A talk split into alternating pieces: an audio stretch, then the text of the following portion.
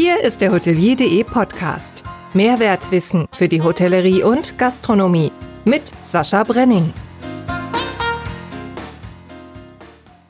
Hallo zusammen. Der Gast der letzten Folge, Sonja Wimmer, betrat ihr Hotel Harmonie in Wien. Wir sind von dort einmal wie mit dem Lineal gezogen 630 Kilometer durch Österreich, Bayern und Baden-Württemberg gefahren und sind am Bodensee in Hagnau bei einer Frau gelandet, mit der ich mindestens eine Gemeinsamkeit habe. Hier befindet sich also die fröhliche oder die glänzende. Denn ihr Name Julika, eine slawische Form von, eine slawische Kurz, Koseform von Julia, hat diese wunderbare Bedeutung. Wie fröhlich sie heute ist und mit wem, mit was sie alles glänzt,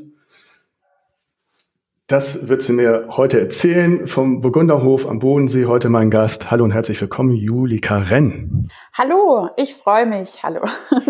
Und da ist auch schon der Hund eben, ne? Genau. Den hört man ganz leise im Hintergrund. Und vielen Dank für die schöne Vorstellung. Ich habe diese ähm, Herkunft von meinem Namen tatsächlich erst einmal so gehört, aber ich mag sie sehr. Ja. Ja, und passt wohl auch. Also fröhlich, das haben wir schon im Vorgespräch gehört und. Würde ich jetzt unterschreiben, ja, doch. Was du, ja, was du so alles machst, womit du glänzt, da kommen wir noch drauf. Kannst du dir vorstellen, welche Gemeinsamkeit wir haben? Mm, das Fliegen vielleicht? das wäre schön. Nein. Äh, nee, wir benutzen wir benutzen beim Essen das Messer in der linken Hand. Das weißt du über mich? Und Woher weißt Gabel du das? in der rechten. Ja, wo weiß ich das her? Ich habe mir das Video mit äh, Feuerlein kocht wertvoll angeguckt okay. und habe das zum Schluss gesehen. Und das ist so selten, dass das jemand. Oh, ich bin auch nicht. Bist du Linkshänderin? Nein. Ich auch nicht. So und das ist total ungewöhnlich. Und das ist mir ganz zum Schluss. Das war ja ganz zum Schluss, wo ihr dann noch gegessen habt. Das ist mir da aufgefallen. Ja, genau. Tatsächlich. Ich kann es einfach nicht anders. Ich weiß nicht, warum. Ich bin so jemand, wenn das Essen serviert wird, das erste, was ich mache, ist Besteck tauschen immer. Ja. Ja, aber äh, das ist, äh, dann ist es ja wirklich eine Gemeinsamkeit und auch noch beide Rechtshänder witzig. Wirklich. Ja, doch. Welches ist der nervigste Spruch aus den 90ern in Kontaktanzeigen? Was meinst du? Der nervigste Spruch aus den 90ern? Ich glaube, in den 90ern war es doch so total angesagt, alles äh, rein zu äh, äh, klatschen, was man unbedingt möchte. Suche 1,85, braun, gut aussehend. Äh, das und das kommt nicht in Frage. Also so dieses, und, und, und von der Frau, Frauenseite? Ähm, gut verdienend, äh, treu, äh, 1,80, braune Haare, blaue Augen. Also so dieses. Ja, weiter, weiter. Und jetzt jetzt mit der Farbe, ja? Und was, was noch? Ähm, Farbe. Farbe. Äh, Farbe? Haarfarbe. Haarfarbe, ja, braun oder blond oder unbedingt. Also diese. Blond? Ja. Blond, aber nicht blöd. Blond, aber nicht blöd. Okay. das, war ein, das war ein typischer äh, Kontakteinzeigungsspruch von Frauen in den 90ern. Ich habe das mal äh, damals mal gemacht. Ich möchte oh. sagen, ich habe das jetzt nur geraten. Ja, nee, aber alles, alles. Ich habe es noch nie genutzt. nee, aber das fand ich immer, das wurde so inflationär genutzt. Aber diese Floskel trifft ja auf dich komplett zu, muss man dann sagen. Wenn ich mir deine Vita angucke, äh, Wahnsinn, was du alles machst und, und kannst und gelernt hast. Also du hast ähm, von 2002 bis 2009 viele Praktikas gemacht, wobei mir vor allem aufgefallen ist, ähm, äh, Traube Tonbach, Rezeption mhm. ja. und noch auffälliger fand ich Begleitung des Regierungssprechers in Berlin. War das äh, Ulrich Wilhelm noch oder wer war das? Ähm, das war zu der Zeit vom Ulrich Wilhelm, genau, und ich habe da den stellvertretenden Regierungssprecher äh, eben begleitet, aber eben unter Wilhelm, der damals war. Und das war während meiner Studienzeit, während meinem Bachelorstudium, mhm. durfte ich da nach Berlin drei Monate lang. Und das war wirklich sehr, sehr, sehr spannend. Diese Zeit möchte ich nicht missen. Also wirklich vom äh, Bundespresseamt jeden Tag mit zur Bundespressekonferenz, da wo man diese ganzen ähm, Interviews immer sieht mhm. mit der Kanzlerin. Und da wirklich mal so ein bisschen der Macht ganz nah. Und man muss sich ja auch dieses Bundespresseinformationsamt ähm, so vorstellen. Da werden alle Informationen der Welt quasi gefiltert und dann wieder entschieden, was wird rausgegeben. Also man sitzt da wirklich an der Quelle der Information und für mich wirklich eine unglaubliche Erfahrung, dass ich da mal reinschnuppern durfte, so wirklich äh, direkt in Berlin möchte ich nicht missen. Nee. War eine sehr tolle Erfahrung. Wie bist du da rangekommen? Ich habe mich initiativ beworben tatsächlich. Okay, war ja. gar nicht über, war ja. gar nicht über über ähm, nicht über Vitamin B diesmal. Nein. ja. Ich habe mich äh, beworben und dann halt auch mit dem Hintergrund des Studiums an der ZU, die ja doch auch diese ähm, Sparte Politikwissenschaften haben, hat es dann eigentlich sehr leicht gemacht, diesen Zugang da zu finden. Aber natürlich weicht komplett ab von dem, was ich jetzt im Alltag mache. Es war für mich mal in eine andere äh, Sparte reinzuschnuppern aber für mich trotzdem auch so eine Bestätigung danach, diesen beruflichen Weg möchte ich jetzt so eher nicht verfolgen. Also hat mhm. mich schon auch gefestigt, ähm, den Weg jetzt zu finden, den ich, für den ich mich jetzt entschieden habe, ja. Okay, und dann in der legendären Traube Tonbach Rezeption, das lief dann, das lief dann über, über Vitamin B. Ähm, tatsächlich sind wir seit über 30 Jahren äh, Lieferanten der Traube Tonbach. Ich ah, okay. habe mich zwar auch ganz neutral beworben. Ich meine, es war ja auch jetzt nur ein Studienpraktikum, was, was einfaches. Die nehmen ja auch ganz viele Praktikanten und das ist jetzt ja auch nicht eine Riesenauszeichnung. Das sind ja sehr viele junge Leute immer da. Aber nichtsdestotrotz äh, muss ich einfach sagen, eine Kaderschmiede. Und ich war auch nicht nur an der Rezeption. Ich durfte verschiedene ähm, Bereiche wirklich mitmachen und äh, mir anschauen. Und ich kann das jedem raten, in so ein top funktionierendes Spitzenhaus zu gehen, um einfach mal zu sehen, wie der Hase läuft. Also mehr als super, super spannend. Ich kann es mhm. nur so. Eine harte Zeit, also man muss schon, Lehrjahre sind keine Herrenjahre, definitiv, das kann man so sagen. Aber man ähm, schnuppert schon den Wind, der da weht. Also ich kann es nur jedem empfehlen. Raus, so viel es geht, auf jeden Fall. Ja. Mhm. 2006 Weinprinzessin, 2007 bis 2010 studierte Wirtschaftswissenschaftlerin. Äh, dann kam äh, der elterliche Betrieb Burgunderhof, euer Biohotel. Seit 2016 Landwirtin. Mhm. Ab 2017 kam dann der Gin, da wird natürlich auch noch eine Rolle spielen. Und zusätzlich fliegt sie auch noch Hubschrauber, hat die PPL H-Pilot Lizenz Helikopter. Deshalb vorhin auch deine Frage, ob wir das gemeinsame Fliegen haben. genau, richtig, ja. Ja, das war jetzt so ein äh, grober Querschnitt durch meine Vita. Genau. Ja. Oh, das ist so, eine ganze Menge, muss man sagen. Also äh, lernen tust du gerne. Kann ich jetzt gar nicht mal so von mir behaupten, aber wahrscheinlich leicht, ja. Also mir hat's nie was ausgemacht und ich liebe es natürlich, mich schon äh, Themen zu widmen, die ganz neu sind, wo ich mich ganz neu einarbeiten kann. Und äh, deswegen brauche ich auch immer mal wieder so einen Themen- und Tapetenwechsel und ein neues Feld, wo ich mich einfach austoben kann. Ja, so kann man es, glaube ich, am besten beschreiben. Genau. Und äh, wie viele Gläser hat Klein Julika zu Bruch gebracht? Wie viele Gläser? Ja, das habe ich auch gelesen. Oh, um Gottes Willen, meine Erfahrung. Also ich war ja immer schon Kind ähm, zu Hause, wenn ich gemerkt habe, hier findet eine Weinprobe statt oder hier geht irgendwie Action, da hat meine Mutter mich nicht ins Bett gekriegt. Und am einfachsten hatte sie, sie hat dann auch irgendwann resigniert und hat dann gesagt, komm mit dazu, das Kind schläft sowieso nicht, wenn hier Weinprobe ist. Und natürlich mit drei durfte ich dann schon bedienen und hat immer so einen schönen Rollwagen, ähm, mit dem ich dann durchgefahren bin, mit bestimmt 100 Gläsern drauf. Ja. Und eines Abends dachte ich, ich stehe einfach jetzt mal in diesen Rollwagen rein, weil ich musste ein bisschen mich größer machen und infolgedessen alles umgekippt. Gute 100 Gläser zu Bruch, ich den Schock meines Lebens, aber es hat mich nicht äh, gebremst in meiner weit weiteren äh, gastronomischen Entwicklung. Süße Geschichte. Ist dir auch nie wieder passiert wahrscheinlich, ne? Nein. Den heisanen Schock. Nein, nein. Seitdem sind es vielleicht zehn Gläser gewesen in den letzten 30 Jahren, ja. Oh, da habe ich mehr zerbrochen, also und ohne, dass ich bediene. Hotel Burgunder. Heilsam, ja. ja. Hotel Burgunderhof ähm, in Hagnau am Bodensee. Ich war 2016 im Juli schon mal da. Ähm, ich war mit meinem Wohnmobil und meiner Katze Schnuppe auf dem Wohnmobilstellplatz in Überlingen und irgendwie seid ihr mir, da habe ich ja schon auch schon lange für Hotelier äh, gearbeitet und irgendwie seid ihr mir immer mal aufgefallen und dann habe ich gedacht, na fahr mal hin, die 20 Kilometer, Kilometer mit dem Rad. Ist auch eine total schöne Strecke von Überlingen bis zu euch. Ja, und ähm, da war, das war irgendwie zur Mittagszeit, als ich ankam. Es war heiß und ich hatte günstigerweise irgendwie nur eine Flasche Wasser mit, die dann schon alle war. Und dann bin ich bei euch rein und dann war deine Mutter da und dann hatte ich hatte ich schon gesehen, da läuft wohl nichts, weil äh, war irgendwie geschlossen oder Mittagsruhe, ich weiß es nicht mehr.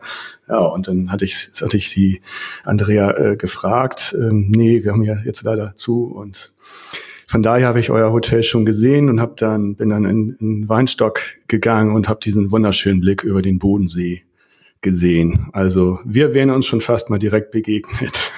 Ja, schade. Das ist natürlich immer so eine Sache in einem Familienbetrieb, da alles äh, unter einen Hut zu bekommen. Aber das sind auch so Dinge, die möchten wir auch äh, ein bisschen weiter öffnen. Und wir sind auch dran, jetzt dieses Jahr gerade so diese Mittagszeit vielleicht stärker zu beleben, auch vielleicht ein bisschen in Richtung Ausschank zu gehen, dass sowas zum Beispiel nicht mehr passiert, wenn Leute sagen, hey, wir möchten vorbeischauen mit dem Fahrrad dass äh, die auch die Chance auf ein gutes Glas Wein oder was anderes Schönes haben und ähm, wir tatsächlich mehr da sein können und die Tore noch ein bisschen mehr öffnen können. Das wäre auch so unser Plan für dieses Jahr. Genau kann ich dazu nur so sagen. Also, dass alle quasi herzlich eingeladen sind, auch über die Mittagszeit mal vorbeizuschauen. ja, ich fand das jetzt völlig okay, äh, wenn man nur wenig äh, Leute da äh, sind, dann ja, klar. muss man ja auch mal Pause machen und dann ist es so. Also das, wir machen ja auch von 13 bis 14 Uhr Pause so und dann, dann damit man da auch den Kopf nochmal wieder frei bekommt, was ist und sich vielleicht kurz ablegt oder kurz einen Spaziergang macht. Also finde ich jetzt gar nicht schlimm, ist auch gar nicht gar keine böse Geschichte, sondern es ist einfach so, dass wir da auch schon so eine gewisse Verbindung haben und ich das schon mal gesehen habe und das auch sehr, sehr beeindruckend fand, ähm, vor allem dann von außen den, den, den Blick Ach, nach schön, unten auf dem Bodensee. Das war herrlich. Ja, also wir haben hier schon eine wirklich traumhafte Lage und ich muss es mir auch jeden Tag wieder ins Gedächtnis rufen. Ähm, ist schon ein sehr großes Privileg, an so einem wunderschönen Ort auch wirklich zu leben äh, und zu arbeiten, aber auch walten zu dürfen. Also es gibt gerade mir schon besonders viel und viele Leute sprechen mich natürlich schon an, sehen sie das überhaupt noch? Aber ich muss sagen, ja, doch, tue ich schon und ich bin auch jeden Tag dankbar dafür. Weil es ist immer, wenn ich Richtung Schweiz oder in die Berge auf den See gucke, da geht mir einfach das Herz auf. Ich kann es nicht anders sagen. Ja, schön, sich das immer wieder bewusst ja. zu machen, finde ich auch ganz wichtig. Ist alles nicht selbstverständlich, mhm. gerade in diesen Zeiten Nein. sowieso nicht. Und ich denke, das ist auch eine, eine Lehre jetzt aus dieser Zeit, dass da viele doch auch noch mal ein bisschen äh, innehalten und mal zur Seite schauen und Definitiv. sagen, so, wir leben doch ganz gut, trotz aller Schwierigkeiten, die wir haben. Auf jeden äh, Fall, ja. Zwölf, zwölf Zimmer sind's, ne? Genau, ja und es ist ein Erwachsenenhotel. Ja. Äh, das finde ich auch. Ne? Also immer spannend. Ähm, es gab ja im letzten Jahr vom Sozialflügel der CDU wohlgemerkt am 22.28. Die haben gefordert, äh, natürlich, da hat die Linke dann gleich mit eingestimmt, dass kinderfreie Hotels verboten werden sollen. Und äh, die Linke hält das auch noch für kind Kinderfeindlichkeit. Mhm. Ähm, das seht ihr natürlich anders. Meine Frage ist aber, gibt es darüber noch Beschwerden? Äh, sagen das, sagt da irgendjemand, das ist Diskriminierung? Und äh, wenn ja, wie reagiert ihr darauf? Hm. Also zunächst mal äh, möchte ich dazu sagen, meine Eltern wie auch ich, ich habe zwar keine eigenen Kinder, aber logischerweise meine Eltern lieben Kinder, weil sie ja auch selber welche haben.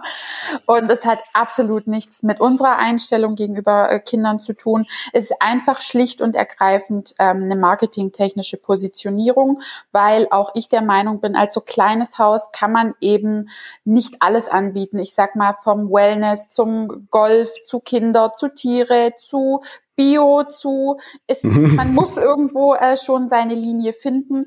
Und das war einfach eine rein strategische Entscheidung. Jetzt zu der äh, zu dem anderen Teil der Frage noch. Also vor fünf sechs Jahren, da kannten das die Leute tatsächlich noch nicht und da kamen schon viele Nachfragen oder auch so Fragen: Ja, sind Sie denn kinderfeindlich? Das hat sich total geändert. Also heute kann ich sagen, für uns die beste Entscheidung überhaupt. Und wir haben auch wirklich so viele Gäste da. Das sind Eltern, das sind Großeltern, die einfach sagen, hey, wir fahren zweimal im Jahr mit unseren Enkeln in den Robinson Club für Kinder. Aber dieses eine Mal, wann, wenn wir zwei für uns gehen, als Paar, dann möchten wir die Zeit für uns als Paar und möchten eben auch keine fremden Kinder. Und das finde ich doch mehr als verständlich. Man kann sich das doch je nach Urlaub raussuchen, wie man das gerne hat haben möchte. Und da darf man doch auch einfach so tolerant sein und das akzeptieren, dass für jeden Geschmack irgendwas angeboten wird. Ich, ich finde es völlig, völlig daneben, diese Diskussion. Äh, wir sind hier immer noch ein freier Staat und freie Bürger und äh, es kann sich jeder aussuchen, solange es alles im Rahmen der Gesetzesmäßigkeiten ist.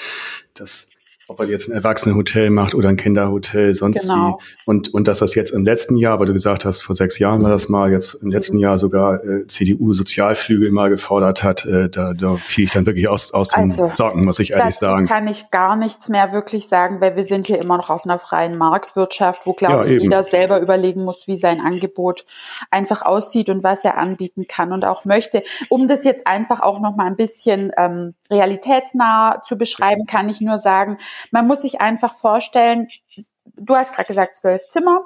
Ich habe also ein sehr kleines Haus und unser Garten ist für dieses kleine Haus schon groß, aber ich liege entspannt im Garten und möchte einfach mal abschalten. Jetzt habe ich zwei Kinder, die machen da den ganzen Nachmittag Arschbomben in den Pool. Völlig ja. legitim und in Ordnung. Aber mit Ruhe und Schlaf ist es dann einfach aus. Das war für uns einfach so ein Punkt, wo wir gesagt haben, okay, es lässt sich dieses Ruhesuchende Erholung und diese Kinder einfach nicht vereinen. Wobei das eine und das andere sind doch wunderbare Sachen. Und dann ja, kann natürlich. ich doch einfach sagen, wenn ich Kinder habe, gehe ich in ein Kinderhotel oder auch in Hotels, die alles drumherum anbieten.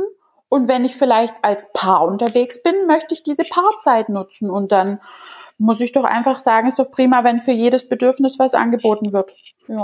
ja ist halt dieses äh, ganze Gleichmachertum, was, ja. was hier gemacht werden soll. Es wird ja immer schlimmer und äh, ich glaube kaum, dass einer von denen, die sich darüber beschweren, äh, so einen Urlaub oder so ein Hotel überhaupt besuchen würden. Von daher, wieso beschweren sie sich drüber? Aber gut, dass wir das mal äh, klargestellt haben, weil es halt immer noch. Eins ja? muss ich dazu auch noch sagen. Okay. Witzigerweise habe ich auch ganz viele Anfragen von Eltern mit Kindern die sagen, sie möchten gerne kommen, weil andere Kinder mögen sie auch nicht. Nur ihre eigenen Kinder, dann ah. ich, aber wie soll ich das dann den anderen Gästen erklären? Ja, das wäre ja egal, weil ihr Kind wäre Hotel erfahren. Ja, und also ruhig natürlich. Und ruhig. Also das ich auch ganz oft zu hören, ähm, welch Ironie, oder? Ja, ähm, also ja. So ist, auch das ist heute so. Was Kleines zum Lachen, ja. Genau. Ja, wir müssen, wir müssen lachen. Humor wir müssen ist, immer lachen. Humor ist ganz, du bist die Fröhliche. Ich und muss doch meinem Namen alle Ehre machen, so oder? und bei äh, hotelier.de wird Humor sowieso groß geschrieben. Von daher äh, muss das sein. Das ist, Sehr gut. Äh, neben der Ernsthaftigkeit äh, zu dem Thema finde ich es auch äh, genau richtig, wenn man das so auch abhandelt und da auch wieder drüber lacht. Ähm, wobei, als ich das gelesen habe oder jetzt immer noch wahrnehme, finde ich das nicht zum Lachen. Aber jetzt finde ich ist doch wieder witzig. sehr gut, sehr gut. Sehr gut. Ähm, das Traumzimmer bei euch, das ist ja höchstwahrscheinlich die Spa Suite. Ne? Ich habe sie jetzt nur äh, auf Fotos gesehen, aber das sieht sehr feudal aus. Zweierlei. Wir haben ein Zimmer mit Himmelbett. Das wird sehr, sehr stark frequentiert. Und natürlich die Spa Suite, ja. ja. Genau, die beiden, richtig. Sehr schön. Die beiden mit, ähm, ja. Ja? Ja, einfach das eine mit Whirlpool, klar, für romantische Stunden, ist super, super schön. Und natürlich das Himmelbett, wo ich im Liegen auf den Bodensee sehe. Ja, da kann man sich selbst ausmalen, äh, was man da für schöne romantische Stunden verbringen kann. Wie oft liegst du da selber drin? Ehrlich? Überhaupt nicht. das hört sich so an, da kann man sich sofort hinlegen. Also das schon diesen, ich kenne ja diesen Blick jetzt äh, von, von euch da runter auf den Bodensee und dann, ja. oh, also Gut, äh, ich muss zu meiner Scheine gestehen, in dem Whirlpool war ich tatsächlich schon. Ja. Aber im Himmelbett noch nicht. Du, man muss ja auch alles ausprobieren. Man muss, muss ja wissen, wie äh, schlimm das für die Leute sein kann. Eigentlich, ja, eigentlich muss man das selber alles ausprobieren. Mal in jedem Bettchen geschlafen haben, ja. Wie schön natürlich, ne? Also nicht wie schlimm. Sollte war auch wieder ein Anflug von Humor. Ähm, ja. Wie viel, wie viel Mitarbeiter habt ihr? Das habe ich irgendwie nicht recherchiert bekommen. Genau. Also ähm, kann man bei uns auch immer nicht ganz fix sagen. Wir haben ähm, eben für die Landwirtschaft einen festangestellten Mann, der das ganze Jahr da ist. Und dann arbeiten wir eben auch sehr viel mit Saisonkräften, weil wir hier am Bodensee auch einfach ein Saisonbetrieb sind. Mhm. Heißt, wir haben immer von Ostern bis Ende Oktober geöffnet. Und ähm, ja, da bietet sich dann einfach an, äh, saisonal Leute einzustellen. Und während der Saison kann man dann sagen, haben wir schon so ja sechs bis acht Festangestellte. Und äh, okay, also jetzt war das Hotel oder ist es sowieso geschlossen, aber ich meine auch turnusmäßig ist es geschlossen. Mhm. Und ähm, wie haltet ihr die Mitarbeiter, weil das ja Saisonkräfte sind, das ist ja noch schwieriger. Wie haltet ihr die bei Laune und bei euch? Also wir hatten jetzt ähm, auch immer Kräfte noch aus dem Ausland, die, die jährlich gekommen sind. Ähm, wie halten wir die bei Laune? Also ich glaube, ähm, ich bin ja immer der Meinung, die finanziellen äh, Anreize sind es tatsächlich nicht allein. Es gehört da schon viel, viel mehr dazu, um ein Arbeitsverhältnis über eine längere Zeit aufrecht zu erhalten. Und ähm, ja, kann man ja selber mal nachschauen. Da gibt's halt einfach auch viele weiche Faktoren, die Mitarbeiter lieben gerne äh, annehmen und äh, die wichtig sind. Und ich glaube einfach, dass wir hier ja ein gutes Arbeitsklima bieten, wo sich die Leute wohlfühlen, dass, dass das daran liegt, dass sie immer wiederkommen. Ja. Ja. Also ist alles sehr familiär. Ähm, man kann, wenn, wenn man ein Problem hat, ähm, sofort äh, sich an einen von uns dreien wenden, an meine Eltern oder mich. Wir haben da auch immer ein offenes Ohr und ja, ich denke, ähm, wir sind auch außerhalb der Saison immer mit unseren ähm, Mitarbeitern dann in Kontakt und sprechen viel. Ich glaube, das gibt einfach auch so eine gewisse Sicherheit oder Verbindung. Also der, hat, der harte Kern im Hotel seid ihr drei, ne? Schon, ja, ja. genau. Okay, dann seid ihr ähm, bei Logis und bei äh, Hotels und bei Bio-Hotels. Was ähm, bringen euch diese Kooperationen für Vorteile?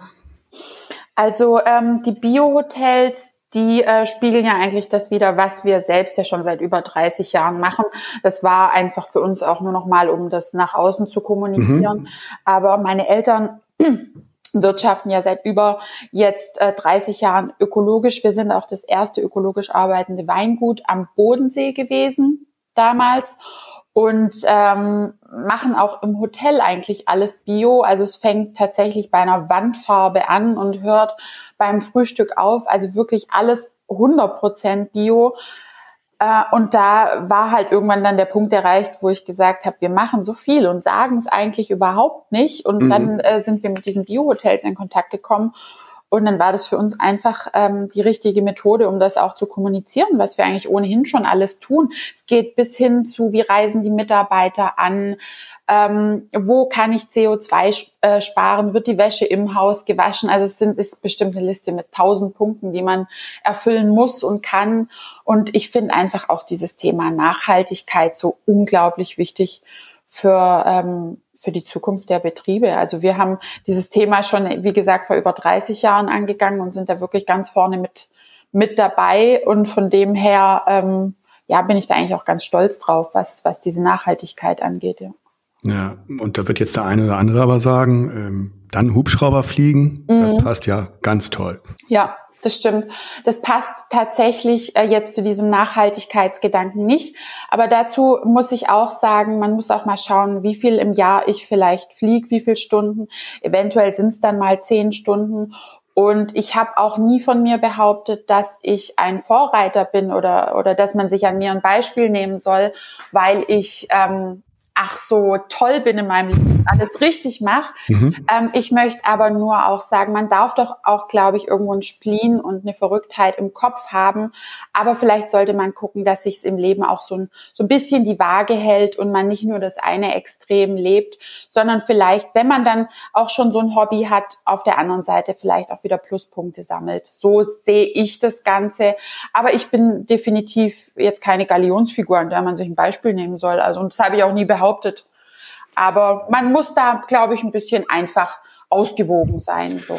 Und, und auch das finde ich, wir hatten das ja eben schon mit dem Erwachsenenhotel, das finde ich auch, äh, dass man das genauso halten sollte. Und es ist jeder Mann, jeder Frau Sache, wie hm. er sie es macht. Ganz und von genau. daher finde ich das völlig okay. Aber die Frage kommt natürlich auf, ja. musste ich auch stellen, hast Logisch. du auch offen beantwortet. Wunderbar. Ich kann da wunderbar mit leben. Und so hat doch auch jeder äh, seine kleine Verrücktheit im Kopf, denke ich, wo man ja auch haben darf. Irgendwo muss man sich ausleben und ich bin kein Gutmensch, der, der anderen was vorlebt, aber ja, ich denke, man, man muss halt alles im, im, es sollte alles einigermaßen sich die Waage halten, denke ich. Und ich kann für mich gut damit leben. Und ich denke, wenn man das sagen kann, dann hat man schon mal einiges, einiges schön. abgehakt.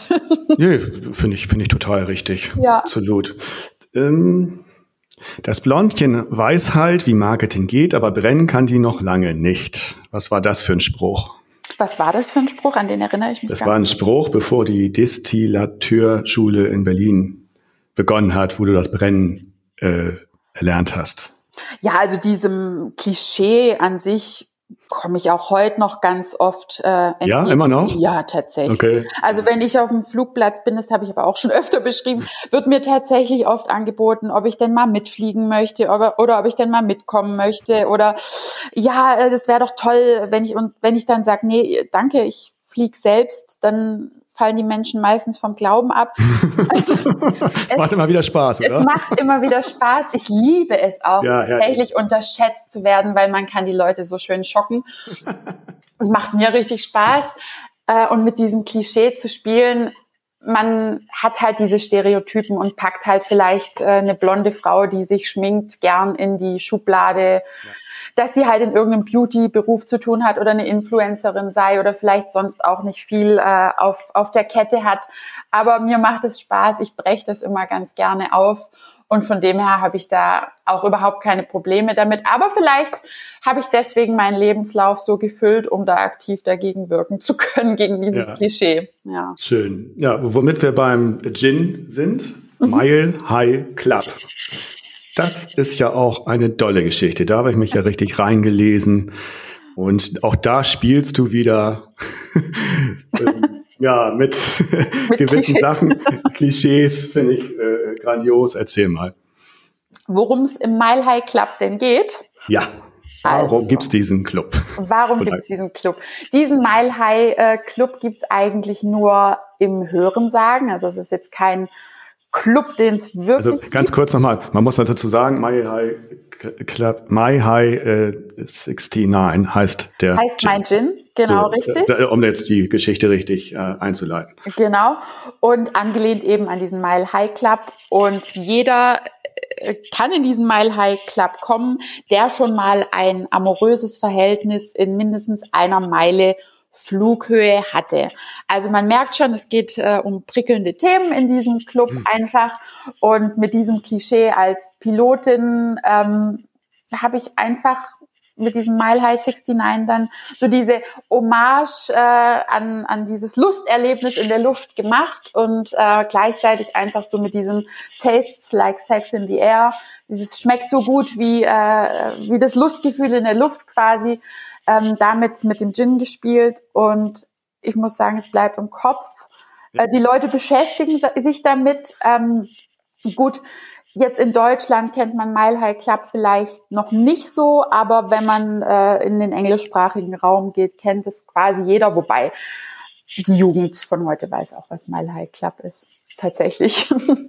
Ja, ich, ich wusste es nicht, aber ich bin ja auch nicht mehr jugendlich, von daher ist das okay, habe ich wieder was gelernt. Äh, die Frage, die kommen müsste, ist klar, ich stelle sie aber nicht. ähm, ja. Dazu kann ich ja sagen, irgendwie muss ich ja auf die Idee gekommen sein. Punkt. Ah, okay. Jetzt kann sich das jeder selbst überlegen. Ja, das ist wahr. Gut, genau. dann haben wir es doch, haben wir es doch geklärt für die meisten. 69 Arbeitsschritte sind zur aufwendigen Herstellung des Gins äh, erforderlich. Jetzt hast du auch gesagt, das sind ein paar mehr, aber so das ist, ist ja auch, äh, die Zahl ist ja auch äh, eine Anlehnung an das Ganze.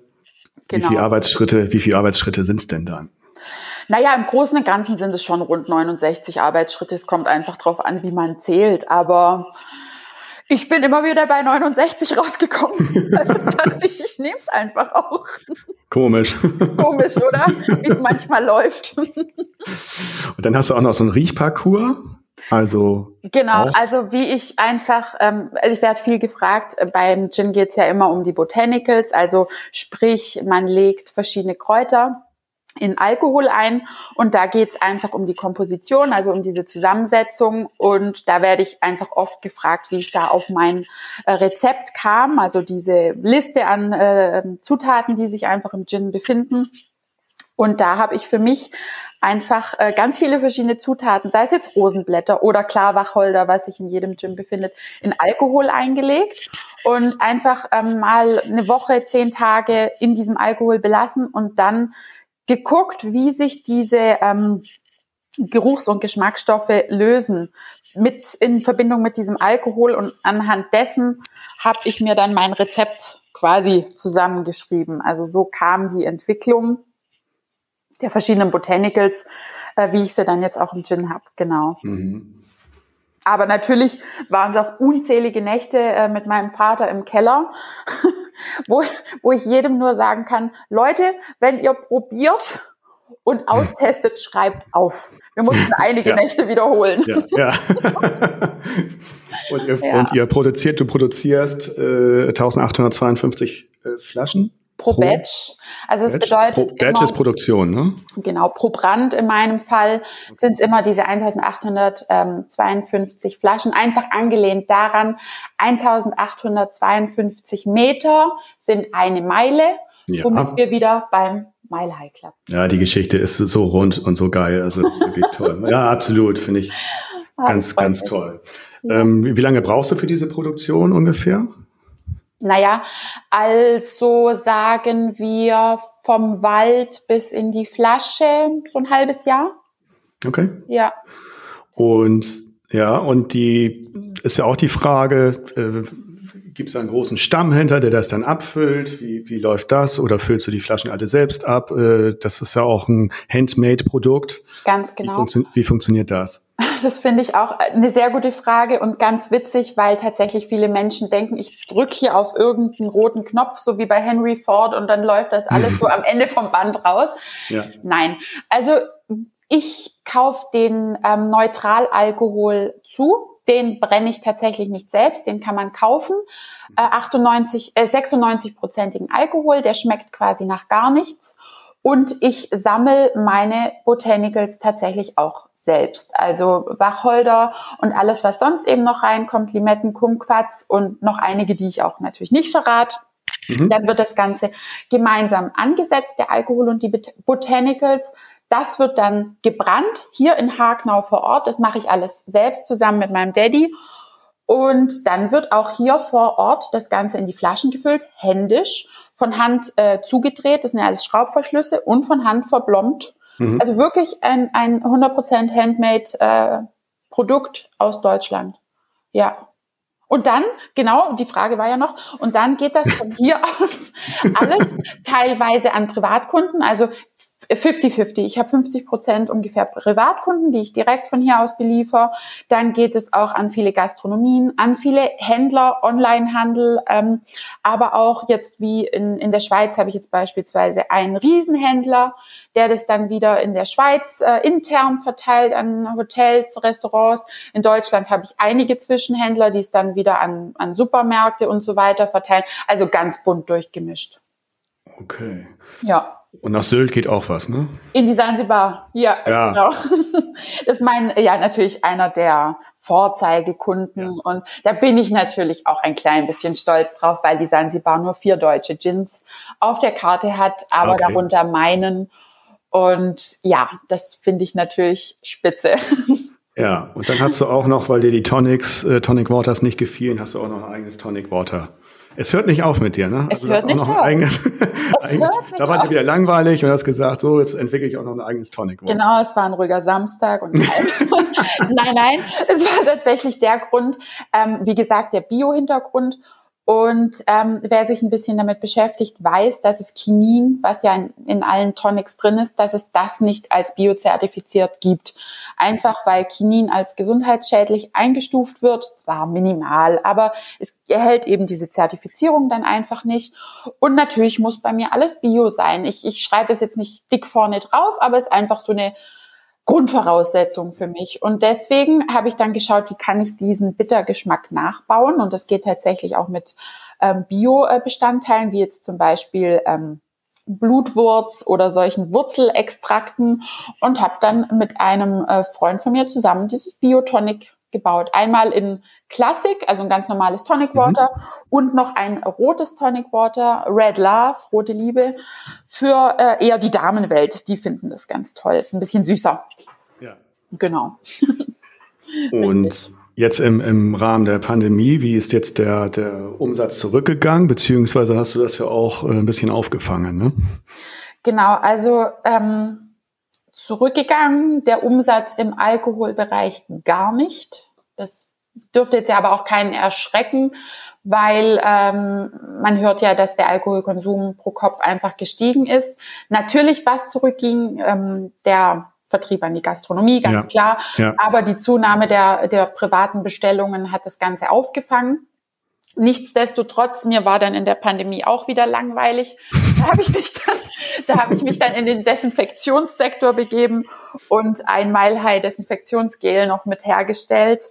Ja, genau, das äh, war dann und habe mit einem äh, Apotheker zusammen noch Desinfektionsmittel einfach entwickelt und hier aus altem Alkohol gesammelt, auch noch gebrannt, so dass wir mal diese Erstversorgung, jeder erinnert sich noch letztes Jahr dran, wo alles knapp war, das ein bisschen ähm, gewährleisten und decken konnten. Ja. Genau. Cool, ja. Der Gin Mile High 69. Genau. Tolle, tolle Geschichte. Ähm, kommen wir zur Daniel Renn Stiftung. Mhm. Das ist dein Bruder gewesen, äh, der war elf Jahre älter, den hast du mit zehn Jahren verloren bei einem Autounfall oder ihr als Familie. Und dann habt ihr äh, die Daniel Rentsch Stiftung gegründet. Finde ich äh, toll. Erzähl mal, was es damit auf sich hat. Genau. Also du hast es eigentlich schon äh, sehr schön gesagt alles. Äh, es geht um meinen Bruder, Daniel Renn. Äh, mein Bruder war elf Jahre älter als ich. Er ist äh, verunglückt, ähm, 97 war das, also jetzt doch schon auch viele, viele Jahre her. Ja. Und ähm, er kam gerade zurück aus, aus den USA, hat da ein Work-and-Study-Programm gemacht und war schon in Geisenheim, also der Weinbauschule, eingeschrieben und wollte da dann anfangen zu studieren mit ähm, und dann eben mit meinem Vater gemeinsam hier ähm, Wein zu machen. Mhm. Und dann kam er zurück und verunglückte, was natürlich für alle von uns ein, ein Riesenschock war. Man kann sich das vorstellen. Er war schon so ähm, dran, in die Fußstapfen von meinem Vater zu treten. Ja. Und ich war natürlich noch nirgends mit zehn. ja, noch nicht auf der Bildfläche. Und ähm, das hat doch alle sehr tief getroffen und auch seine Uni-Professoren, die ja da schon in den USA hatten. Und die kamen auf uns zu und haben dann gefragt, ob sie, das war der erste Schritt, so ein Daniel äh, Renn Scholarship Fund an der Ohio University, wo er war in den USA, ins Leben rufen dürfen. Und wir waren da eher so perplex drüber, so, okay, also ich meine, wir wären jetzt nie auf, die Gedanken, auf den Gedanken gekommen, so den Daniel da irgendwo vorne hinzustellen. Das, der Impuls kam von außen mhm. und ähm, war aber natürlich für uns hervorragend, um einfach auch mit dieser Trauer umgehen zu ja. können. Und dann kam als zweiter Schritt einfach ähm, der Ministerpräsident AD, damals Erwin Teufel, auf uns zu und sagte, wir müssen das deutsche Gegenstück dazu ins Leben rufen, was wir dann auch getan haben. Und es geht jetzt einfach hier um eine Stiftung, die bis heute besteht und äh, Leute fördert, die eben im Weinbau tätig sind und ihnen hilft, eben diese Auslandsaufenthalte, die mein Bruder eben absolviert schon hatte, ähm, die dann mitzufinanzieren oder eben dann zu ermöglichen mit Kontakten, aber auch ähm, mit finanzieller Unterstützung. Und ich glaube, bis heute haben wir über, oh, jetzt, ich weiß die Zahl nicht genau, aber über 60 oder 70 Stipendien tatsächlich vergeben. Und ähm, das macht mich natürlich sehr, sehr stolz. Zum einen, dass man da jungen Leuten diese Chance bieten kann. Ich habe es ja vorher schon gesagt mit meinen Praktika. Ich glaube, es gibt nichts Wertvolleres als junger Mensch, als rauszukommen. Ja. Das zum einen, aber ich bin auch wahnsinnig dankbar für diese Stiftung, weil sie einfach meiner ganzen Familie geholfen hat, mit dieser Trauer umzugehen, mhm. weil auch nicht jeder hat ja die Möglichkeit, über einen geliebten, verstorbenen Menschen so reden zu dürfen und das so mitzuteilen. Und von dem her wirklich Win-Win-Win ja. für ja. alle. Ja. Sehr schön. Und du wurdest, du wurdest aber nicht dann äh, in die Position gedrängt, ähm, dass du dann das Hotel und so weiter dann mal übernehmen sollst. Sondern Überhaupt das hast du alles aus freien Stücken gemacht. Das frage ich deshalb, weil das hatte ich in einem anderen Podcast auch schon mal. Mhm. Ähm, und das ist halt schwierig, ne, in der Hotellerie Gastronomie Nachwuchs zu finden. Jetzt hat es gerade um, um 28 Prozent, äh, 28 Prozent weniger Betriebe möchten ausbilden. Mhm. In der ja im Gastgewerbe. Das ist also äh, top, Immens, da, ja. ganz, ganz schlimm so. Und von daher ähm, finde ich das äh, toll, äh, wenn du das aus freien Stücken gemacht hast und wenn man auch den, den Nachwuchs heute das auch aus freien Stücken hinterlässt. Ich glaube, es geht nur so. Ja. Es geht nur so. Natürlich ähm, wächst man in eine gewisse Schiene rein, das kann ich auch nicht verleugnen. Aber meine Eltern haben es mir freigelassen, tatsächlich, ja. Ja, und was man, was man frei lässt, das ist bei mir auch so, äh, kann ich mich auch noch an meine Großeltern erinnern, äh, die dann auch immer, du musst, du musst, du musst. Und ähm, wenn sie mich dann mal gelassen haben, ja, dann habe ich, also du musst immer gleich erzählen, wenn du da bist, was in der Schule und so weiter ist. Und wo sie mich mal gelassen haben, dann kam ich irgendwann von selbst und habe das auch gerne gemacht. Und so sieht's aus. Ähm, ja. äh, bis zum Schluss, Großmutter ist jetzt letztes Jahr dann mit 98 verstorben, aber äh, wir hatten, früher musste ich die immer küssen, alles, das habe ich gehasst. und jetzt, wo, wo sie dann im, im Seniorenstift war und wenn ich sie mal ein, zwei Mal im Jahr besucht habe, dann gab es immer Küsschen und dann meinte sie immer so, ach, immer die Küsserei. Jetzt mache ich das aber gerne. Ah, ist doch nett, oder? das ist auch so eine, so eine Geschichte. Ja, ähm, mit, mit der Daniel Renn Stiftung, ich mache ja auch Shownotes, das kommt da auf jeden Fall mit rein. Mhm. Dass man da auch, äh, wenn man möchte, sich informieren kann und spenden kann. Genau. Und äh, jetzt kommen wir zu der hier. Das ist Bertha.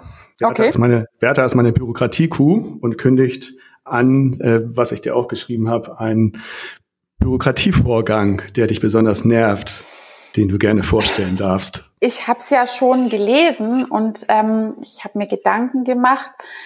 Ich muss sagen, ich finde es gar nicht so schlimm, hinterm PC zu sitzen. Ich bin tatsächlich jemand, der das gar nicht so wild findet.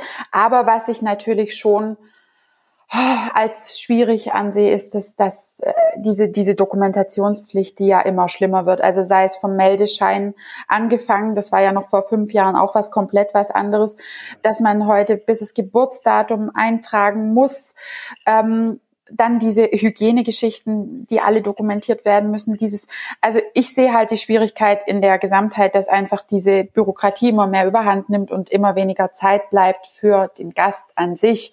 Das kann ich so im Allgemeinen sagen. Finde ich wahnsinnig nervig. Ja. Also und es wird ja auch, es wird ja auch immer mehr. Und wenn du jetzt dir die Hilfen anguckst äh, des Bundes, wie äh, äh kannst du ohne Steuerberater kannst du das gar nicht machen. Das ist mhm. alles äh, nix, nix unbürokratisch, nix Bazooka.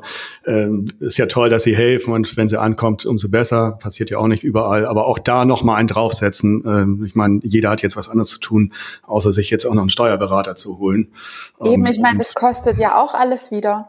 Also ja, da ja. sind ja auch schon mal äh, locker flockig äh, ja, ich, keine Ahnung, aber einiges eben von der Hilfe wieder weg, wenn man sich dadurch alles durchhelfen helfen lässt. Und wenn du denn überhaupt einen bekommst, ja, ne?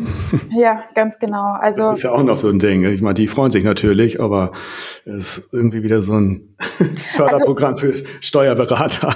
Bürokratie, äh, Land Deutschland, wo ich es ganz extrem sehe, da muss ich jetzt tatsächlich in die äh, Fliegerei gehen. Also mein äh, Fluglehrer, der beschwert äh, sich ganz schlimm. Zum Beispiel früher war eine Stunde Fliegen stand im Verhältnis zu einer Stunde Bürokratie. Heute sind es mhm. tatsächlich zwei Stunden Bürokratie zu einer Stunde Fliegen. Mhm. Das wird alles und, und die Praxis ist ja so wichtig in dem Thema, dass man da einfach dran bleibt. Und ich glaube, da ist Deutschland schon ein Land, wo es uns unnötig schwer in, in einigen Bereichen macht. Und das hast du, hast du ja in allen Bereichen, nicht nur jetzt dort beim, ja. beim Fliegen, sondern ja. überall. Und das äh, muss aufhören. Deshalb immer wieder mein Appell. Deshalb habe ich das immer wieder als festen Punkt in meinem ja. Podcast ja. Also ich könnte auch mit weniger leben, wäre ich, würde ich sofort unterschreiben. Wäre ich mit dabei. ich glaube, da bist du nicht alleine. Nee, das glaube ich auch nicht. ja, Julika, das war richtig schön. Tolle Einblicke. Um, vielleicht hast du zum Schluss noch eine Inspiration oder einen Tipp für die Branche, was, was dir noch so einfällt. Ach, ich kann nur was zu meiner Einstellung einfach sagen. Ähm, Tipps weiß ich jetzt nicht. Ich höre nur so von vielen, dass sie einfach so jetzt durch die vielen vergangenen Monate schon sehr geknickt sind und frustriert. Aber ich sag halt immer, es gibt zwei Tage im Leben, an denen man nichts ändern kann und das ist gestern und morgen. Und ähm, so kann man jetzt nur wieder mit voller Power voraus und einfach positiv in die Zukunft gucken. Und ich denke, es wird, egal wie jetzt die ähm, Bedingungen oder schlechten Nachrichten mit Corona sind, es wird ein klasse Jahr für uns ähm, Hoteliers, weil natürlich viele Deutsche wahrscheinlich im Inland bleiben werden und auch für die Gastronomie, wenn es denn geht. Also lasst uns da doch zusammenstehen, positiv sein, die, die noch können, so leid es mir tut, ja. sagen zu müssen. Ja, richtig. Und ähm, ich glaube, es wird noch ein guter Sommer. Ich, ich glaube das wirklich und einfach positiv voran. Ja. Das hoffe ich von hotelier.de mit dir. Ich danke dir ganz, ganz herzlich für den schönen Talk. Vielen Dank auch. Kommt, kommt gut durch und wenn du mal wieder nach Sylt fährst, dann mach mal einen Zwischenstopp hier in Buxtehude und umgekehrt äh, kündige ich mich dann auch mal Sehr an. gerne, sehr, sehr gerne. Ganz lieben Dank. Dankeschön. Dann tschüss. Tschüss. Der Hotelier.de Podcast. Mehrwertwissen für die Hotellerie und Gastronomie. Keine weitere Ausgabe verpassen. Und jetzt auf www.hotelier.de slash podcast abonnieren.